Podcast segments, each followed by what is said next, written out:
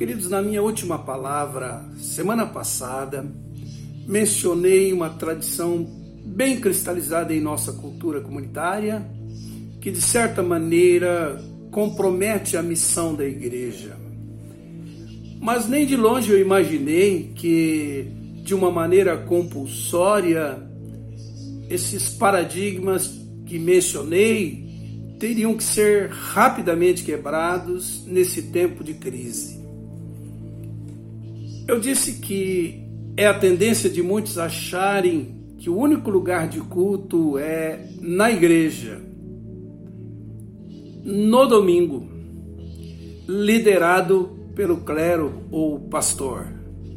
Porque também as pessoas acham que a igreja é o prédio e não as pessoas. Todavia, com essa experiência que estamos tendo, vamos descobrir que podemos cultuar em qualquer lugar, em qualquer dia, e liderados por qualquer pessoa.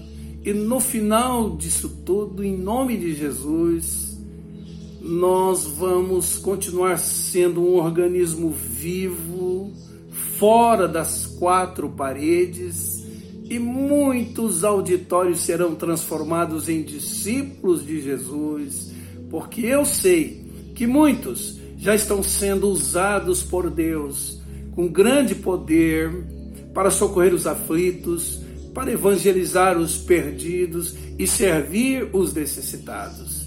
E assim, queridos, nós seremos uma igreja viva todos os dias, em todos os lugares, com todos os membros cumprindo sua função no corpo vivo de Cristo. De repente, irmãos, a igreja deixa de ser a instituição e passa a ser a igreja corpo vivo de Cristo, espalhada por uma cidade desesperada. Queridos, não há como negar o fato de que estamos vivendo uma crise global sem precedentes na história, provocada por essa pandemia. O temor de que o coronavírus contamine milhões de pessoas, causando um colapso no sistema de saúde em muitos países, trazendo também prejuízos sem precedentes na economia mundial, levaram os governos a tomarem medidas drásticas para conter sua disseminação. Países têm fechado suas fronteiras, governos e prefeituras têm proibido o ajuntamento de pessoas, pessoas estão infectadas, outras estão morrendo. Esse, irmãos, é o tempo em que muita gente vai ficar em casa sozinha, um tempo de isolamento, para uns é um tempo de solidão, outras pessoas ficarão em quarentena num tempo de reclusão radical. Queridos, a chegada dessa pandemia mudou nossa rotina, nos privou de relacionamentos presenciais, afetou nossa vida em todos os sentidos, alterou nossa agenda, nos fez rever nossas prioridades, mudou nossos valores, afetou e vai afetar nossa vida financeira está, de certa maneira, provando a nossa fé. Essa pandemia chega, como diz C.S. Lewis, como um megafone de Deus para nos ensinar outras coisas. Por isso, eu quero meditar nestes três versos do Salmo 127 para que eles sirvam de fundamento da nossa fé nesse tempo de crise, atentando para três afirmações importantes que este salmo faz. Verso 1 diz: Se o Senhor não edificar a casa, em vão trabalham os que a edificam. Se o Senhor não guardar a cidade, em vão vigia a sentinela. Inútil vos será levantar de madrugada, repousar tarde, comer o pão que penosamente granjeaste, aos seus amados ele o dá enquanto dormem. Queridos, a primeira afirmação que esse salmo faz é que nem tudo depende de Deus. Se não vejam aí os irmãos, o verso 1, se o Senhor não edificar a casa, em vão, com ênfase, trabalham os que a edificam. Se o Senhor não guardar a cidade, em vão, ênfase, em vão vigia a sentinela. Então, se você atentar bem para o texto, você vai perceber que ele faz duas afirmações positivas. Trabalham os que a edificam e vigiam, vigia a sentinela. Queridos, há uma participação humana na edificação da casa e na segurança da cidade. Aplicando isso ao caso de nossa crise hoje, a comunidade científica, os profissionais da saúde, as autoridades sanitárias, as autoridades políticas, a sociedade mobilizada e cada um de nós temos nossa parte a fazer no combate contra essa pandemia. Queridos, a fé não exclui o bom senso, o discernimento, a sabedoria. Por isso, em nome da fé, não podemos nos expor desnecessariamente. Estamos navegando no mesmo barco. O fato de sermos o povo de Deus não nos isenta dessa contaminação. Caso não tomemos as medidas e precauções na tentativa de evitá-la. O fato de crermos em Deus, no seu poder, não deveria nos fazer arrogantes, prepotentes, imprudentes, mas lúcidos, carregados de bom senso, sabedoria e quebrantados. Lembremos da experiência que Jesus, em que Jesus foi tentado pelo diabo a pular do pináculo para provar sua divindade, bem como a veracidade do Salmo 91. Ele se negou a responder ao desafio do diabo, considerando aquela atitude uma forma de tentar a Deus. Não tentarás o Senhor, seu Deus. Ou seja, você não precisa se expor desnecessariamente para provar que praga nenhuma chegará à sua tenda.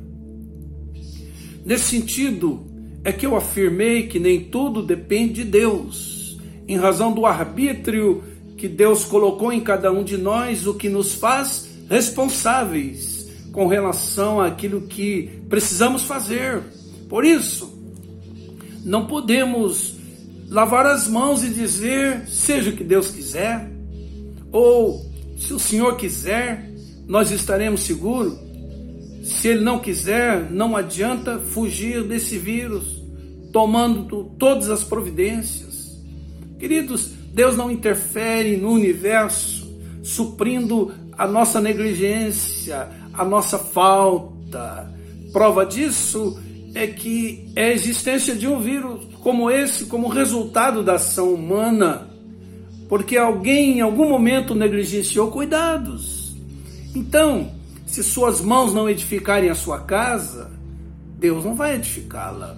O fato do Senhor estar guardando a cidade não significa que devemos dispensar as sentinelas. Por isso, eu peço encarecidamente aos irmãos, vamos fazer nossa parte, vamos fazer aquilo que nos, que nos, que nos cabe fazer, não vamos negligenciar os mecanismos de, e processos de contenção desse vírus, vamos ter uma boa alimentação, uma, para ter uma boa barreira imunológica contra ele, vamos sair de casa somente em caso de extrema necessidade, Vamos higienizar as coisas, especialmente as mãos. Somos um povo extremamente afetuoso, a gente gosta de abraçar, de beijar, mas agora não é hora disso. Evite o contato social desnecessário, se informe a respeito das coisas, busque fontes fidedignas, cheque as notícias e obtenha esclarecimentos o máximo que puder, porque disso depende sua saúde, a saúde da sua família e a vida de um modo geral.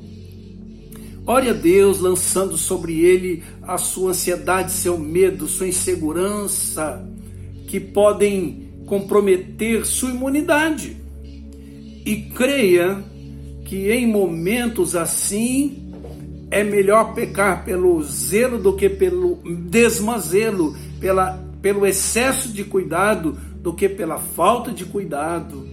Então, queridos, aquilo que nos cabe fazer e no, é nossa responsabilidade e as variáveis que fogem ao nosso controle ficam automaticamente nas mãos de Deus. Então, essa é a primeira afirmação deste salmo faz. Nem tudo depende de Deus. Faça a sua parte. A segunda afirmação que este salmo faz é que nem tudo depende de nós.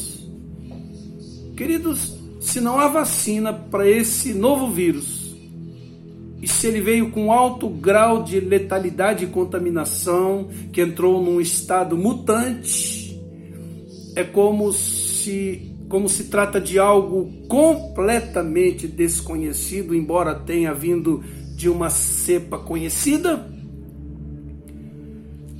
podemos afirmar com toda segurança que todos nós estamos nas mãos de Deus. Porque se não pudermos contar com a intervenção sobrenatural de Deus para barrar de vez essa pandemia, ao nível mundial, nacional, pessoal, todas as providências, todos os recursos, todas as pesquisas, todos os cuidados e precauções serão em vão. Vejam a ênfase nessa palavra em vão. Verso 1 diz: Se o Senhor não edificar a casa, em vão trabalhos que edificam. Se o Senhor não guardar a cidade, em vão vigia a sentinela. Então perceba os irmãos que este salmo afirma que apesar das nossas precauções, da nossa previdência, com Deus à parte não estaremos seguros. Por quê, irmãos? Porque não temos um controle sobre as circunstâncias da vida nem sobre os desdobramentos das decisões tomadas. Tudo pode acontecer apesar das nossas ações, da nossa vigilância. Cidades podem ser construídas, mas serão inúteis se não puderem contar com a proteção e a vida de Deus. Suas muralhas não garantirão a paz.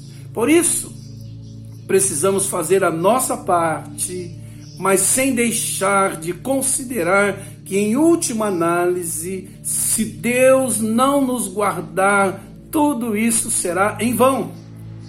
Perceba, os irmãos, que ironia. De repente, em uma semana, todo o sistema mundial se vê num caos. E isso tudo, irmãos, aponta para a fragilidade do governo humano um único vírus que chegou com poder para desestabilizar todo um sistema, quebrando a segurança das nações, das pessoas. E tudo isso, irmãos, parece nos indicar a nossa finitude, a nossa pequenez, a nossa limitação, a nossa fragilidade e o quanto dependemos de Deus. Então, recordando, queridos, primeira informação que este salmo faz, afirmação, digo, é que nem tudo depende de Deus. Faça a sua parte. A segunda afirmação que esse salmo faz é que nem tudo depende de nós. Aprenda a depender de Deus. E a terceira e última afirmação que esse salmo faz é que em tempo de quarentena Deus cuidará de nós. Eu sei que depois da preocupação em não se deixar contaminar, nem de ser um transmissor de contaminação e fazer de tudo que podemos fazer para barrar essa pandemia, a outra preocupação que vem na esteira disso tudo é a preocupação com a subsistência, especialmente dos profissionais autônomos, dos assalariados que estão se perguntando como pagarei minhas contas, como farei frente às minhas necessidades, como cuidarei da minha família, como pagarei os meus funcionários, como manterei esses empregos. Quero dizer para você, meu querido, que o salmo traz uma palavra de consolo para nós e eu gostaria de mencionar de uma maneira profética para você. Verso 2 diz: Inútil será levantar de madrugada, repousar tarde, comer o pão que penosamente granjeaste. E quero dar essa ênfase aos seus amados, ele o dá enquanto dormem. É possível, irmãos, que experimentemos algo novo da parte de Deus nesse período de quarentena. Você, quem sabe, até agora só aprendeu a viver na força do próprio braço, confiando no seu desempenho, nos seus recursos, e esteja na primeira parte do verso. Acordou cedo, de madrugada, dormiu muito tarde e tem comido o pão que penosamente tem granjeado Deus vai dar, quem sabe agora, com essa parada compulsória, uma oportunidade de você experimentar a segunda parte desse verso. Aos seus amados ele o dá enquanto dormem. Eu creio que a maioria de nós, irmãos, vai aprender que a bênção de Deus sobre a nossa vida transcende nosso desempenho, nosso trabalho, nossa diligência. É assim que acontece. Você está em quarentena e Deus está fazendo a chuva cair sobre a sua semente. E porque você confia nele, você consegue cessar o trabalho e dormir o sono do justo. É óbvio, irmãos, que se não é um incentivo à preguiça, à negligência, ao comodismo, à falta de previdência. Não podemos usar a fé como desculpa para negligenciar nossa responsabilidade, a previdência, a diligência.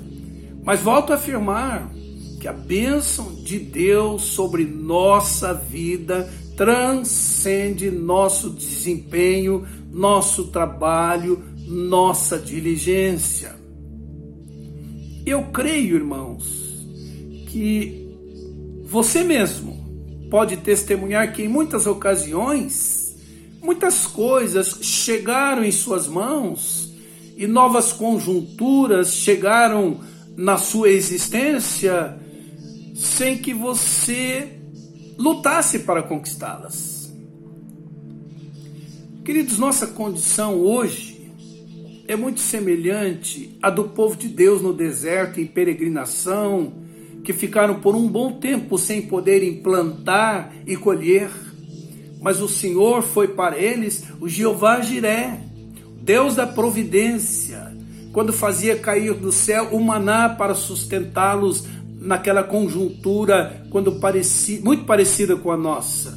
Por isso eu estou crendo, queridos, que todos nós no final desse tempo de crise, vamos poder testemunhar sobre as provisões sobrenaturais de Deus em nossa vida. Dos lugares mais inesperados, os recursos aparecerão, assim como a água saía da rocha para descedentar a sede daqueles peregrinos debaixo do sol causticante do deserto. Queridos, vamos crer na providência do Senhor. A fé é mais importante força de ânimo com poder de produzir vigor emocional, o que ampliará as nossas defesas imunológicas. Então, queridos, aprendamos a descansar na soberania de Deus, na providência de Deus, sobre todas as coisas. Nosso Deus reina, Ele é Senhor e Ele está no controle da história. Ele nos ajuda a edificar nossa casa, Ele guarda nossa cidade, Ele protege a nossa família. Creamos, irmãos, e sem desespero, sem pânico, sem histeria, sem paranoia. Vamos manter as coisas debaixo das devidas proporções, fazendo nossa, nossa parte e tratando a questão com muita responsabilidade. Portanto, vamos cuidar da higienização necessária, vamos nos alimentar adequadamente, vamos maneirar nossas expressões de afetividade, vamos evitar contatos sociais, vamos cuidar dos idosos, evitando que eles saiam para a rua numa exposição perigosa Vamos cooperar com as autoridades para conter o avanço do mal nas providências que eles estão nos sugerindo. E em, em última análise, irmãos, quem preserva, sustenta a nossa vida é Deus. Devemos confiar, depender de Deus e esperar que Ele vai ter domínio sobre aquilo que está para além do nosso domínio. E vamos agora mais do que nunca agir com compaixão, com solidariedade. Isso significa, do ponto de vista prático, orar pelas pessoas, ajudar no que for possível. O autor de Hebreus diz: Lembrai-vos dos presos como se estivessem presos com eles, e dos maltratados como sendo-vos vós mesmos também assim. É com esse grau de empatia que nós devemos interceder por aqueles que já foram contaminados desse vírus, porque no meio de toda essa calamidade, a igreja continua seu trabalho de anúncio do evangelho. E Deus haverá de dar a palavra de sabedoria para que os cristãos tragam, tragam respostas, consolo, esperança e um norte para uma cidade desesperada e para uma esperança aparentemente perdida. Queridos, vamos interceder pelas autoridades do nosso país, para que tenham sabedoria e discernimento e coragem para tomarem as decisões necessárias. Vamos interceder pelos profissionais da saúde, médicos, enfermeiros, cientistas, infectologistas, autoridades sanitárias enfim, por todos aqueles que estão expostos ao risco de contaminação, no cuidado com os enfermos. Vamos interceder pelas pessoas enfermas e por suas famílias e seus cuidadores, pelos idosos que estão mais vulneráveis. Vamos clamar pelo nosso mundo, pelo nosso país, pela nossa cidade, pela nossa comunidade, pela nossa família para que haja um sopro de vida de Deus, física, emocional e espiritual, e para que esses dias sejam abreviados em nome de Jesus. Vamos separar todo dia, ao meio-dia, um tempo especial de oração, além do relógio de oração, que você com certeza tem participado. Vamos orar para que o Senhor abençoe aqueles que estão encontrando soluções e para que Ele, como disse, abrevie esses dias e nos salve dessa contaminação. Queridos, que Deus pacifique o seu coração, que o Espírito de Deus console você, que haja um, uma, um adicional da graça de Deus, suprindo aquilo que em você seja medo, insegurança, ansiedade, e, e que o Espírito de Deus que em você habita seja o seu consolador nesse momento especial. E que a graça de Deus esteja sobre a sua vida, a sua casa, em nome de Jesus. Que o Senhor te abençoe, que o Senhor te guarde, que o Senhor faça resplandecer sua face sobre você, sobre sua família. Que o Senhor tenha misericórdia de você, da sua família, de todos nós. E que o Senhor nos dê a paz. E que a graça do Senhor Jesus, o amor de Deus, o nosso Pai, as consolações do Espírito Santo estejam sobre a sua vida sobre a sua família. Hoje, durante toda essa semana, durante toda essa quarentena e até o final da sua vida. Amém. Um abraço a todos.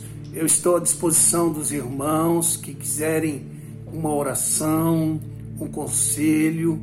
Você tem meu zap. Se não tem, pode pedir para o Mateus, ele passa para você e eu estarei à sua disposição para ser havido como bênção nas mãos de Deus para a sua vida.